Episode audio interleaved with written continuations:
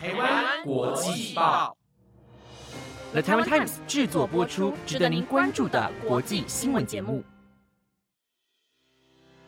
欢迎收听台湾国际报，我是佳琪，带您来关心今天一月十二号的国际新闻重点。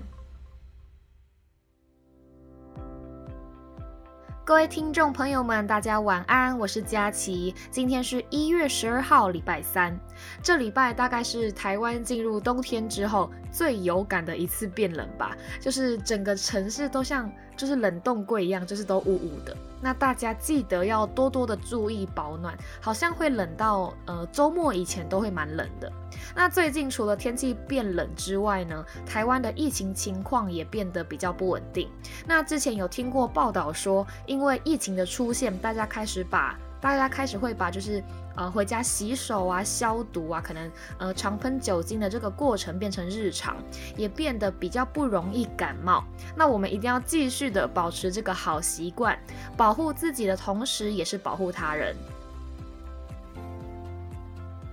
好的，那今天会带您关心到 Omicron 疫苗将在三月份准备就绪，以及是哪一个公司的收购案创下游戏业的历史新高呢？更多详细的新闻内容都会在等等的节目中告诉你哦。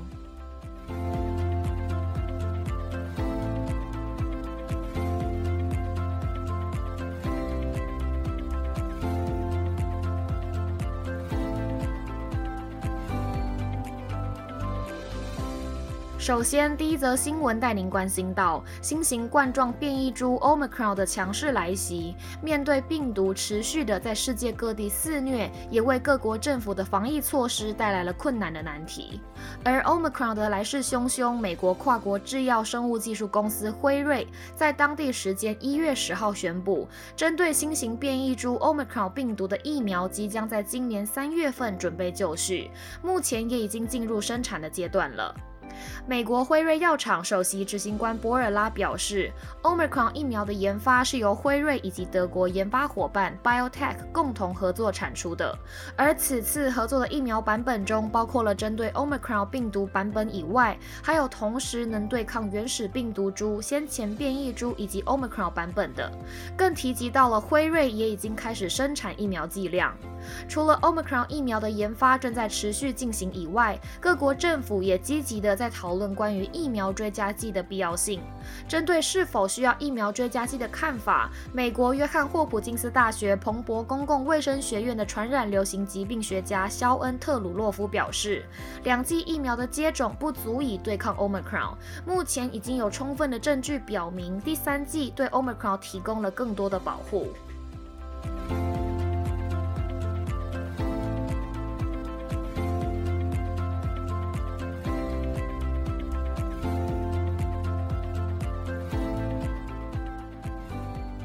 美国疾病管制与预防中心 （CDC） 和美国国务院在当地时间一月十号呼吁人民不要前往邻国加拿大。此项建议是因为近期加拿大的确诊病例数正在逐渐攀升。CDC 将全球目前大约八十个国家的旅行建议列为第四级，而鉴于加拿大的疫情情况，CDC 也将加拿大的旅行建议提升到了四级，并告知国民应该避免旅行。而国务院也给出了相同的意见。针对加拿大境内的疫情，在这个月，加拿大打破了单日新冠肺炎的住院人数，在前一周每日新增病例数飙升了百分之六十五，这也严重威胁到了医疗系统。而截至二零二一年，加拿大的染疫人数大约为两千两百万人，死亡人数大约为三万人。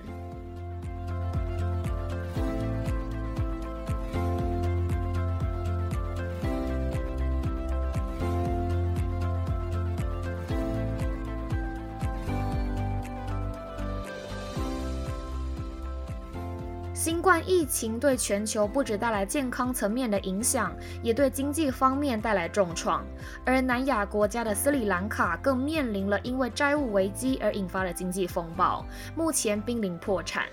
中国作为斯里兰卡最大的债权国，就在斯里兰卡当地时间一月十号，斯国总统拉贾帕克萨在首都可伦坡会见中国外交部长王毅时表示，由于面对新冠疫情而出现的经济危机，如果中国政府能够考虑将债务重组作为方案，此举将会缓解斯里兰卡日益严重的经济危机。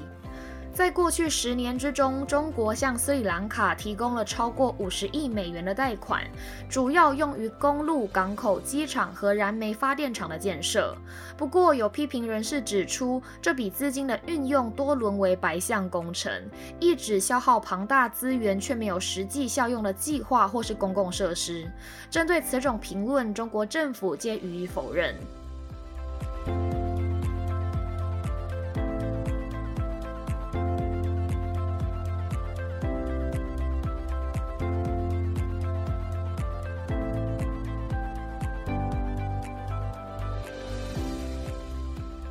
在美国，每个成年人都有权利可以携带枪支。目前已经成立四年的 Low Star Works 向股东和投资者展示了一支智能枪支。而除了 Low Star 以外，位于堪萨斯州的 Smart Gun 也正在测试一支智能枪支，不过在模式上更为简易。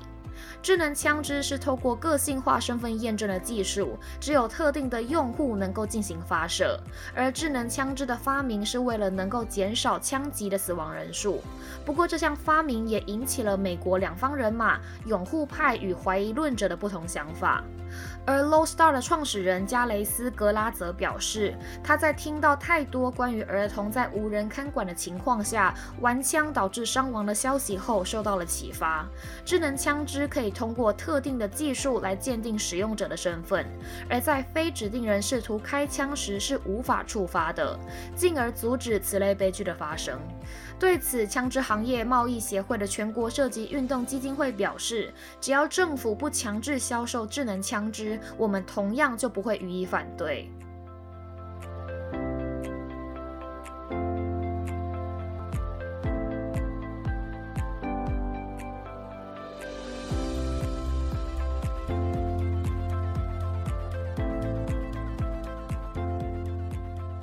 最后一则新闻带您关注到，美国两大游戏提供商 Take Two 和 Zynga 在当地时间一月十号共同宣布，双方已签署收购合并协议。Take Two 将以一百二十七亿美元，大约是三千五百一十六亿新台币的价格收购 Zynga。此次 Take Two 的收购案也展现了进军手机游戏市场的企图心，而现金和股票交易预计将在二零二三年的第一季度完成，目前正在等。等待监管部门的批准。Take Two 是许多著名游戏系列的幕后推手，包括了《侠盗猎车手》、篮球游戏 2K 以及《生化奇兵》。而 Zenga 的代表作绝对就是早期脸书上的农场模拟游戏 Farmville。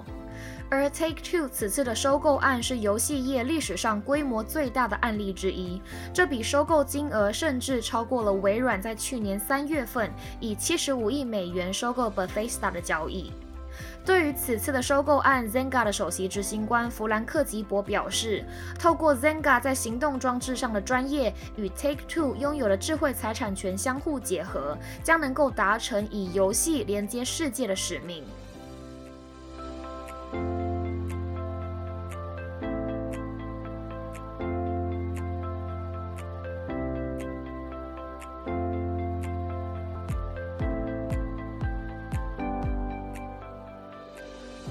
以上新闻皆由了《台湾 Times》制播，感谢您的收听。不知道大家对于今天的哪一则新闻最感兴趣呢？都可以留言告诉我你的想法哦。如果有想要获得哪一个种类的新闻内容，也都欢迎留言告诉我们。在留言的同时，也别忘了按下五星评价。我是佳琪，那我们下礼拜三见喽，拜拜。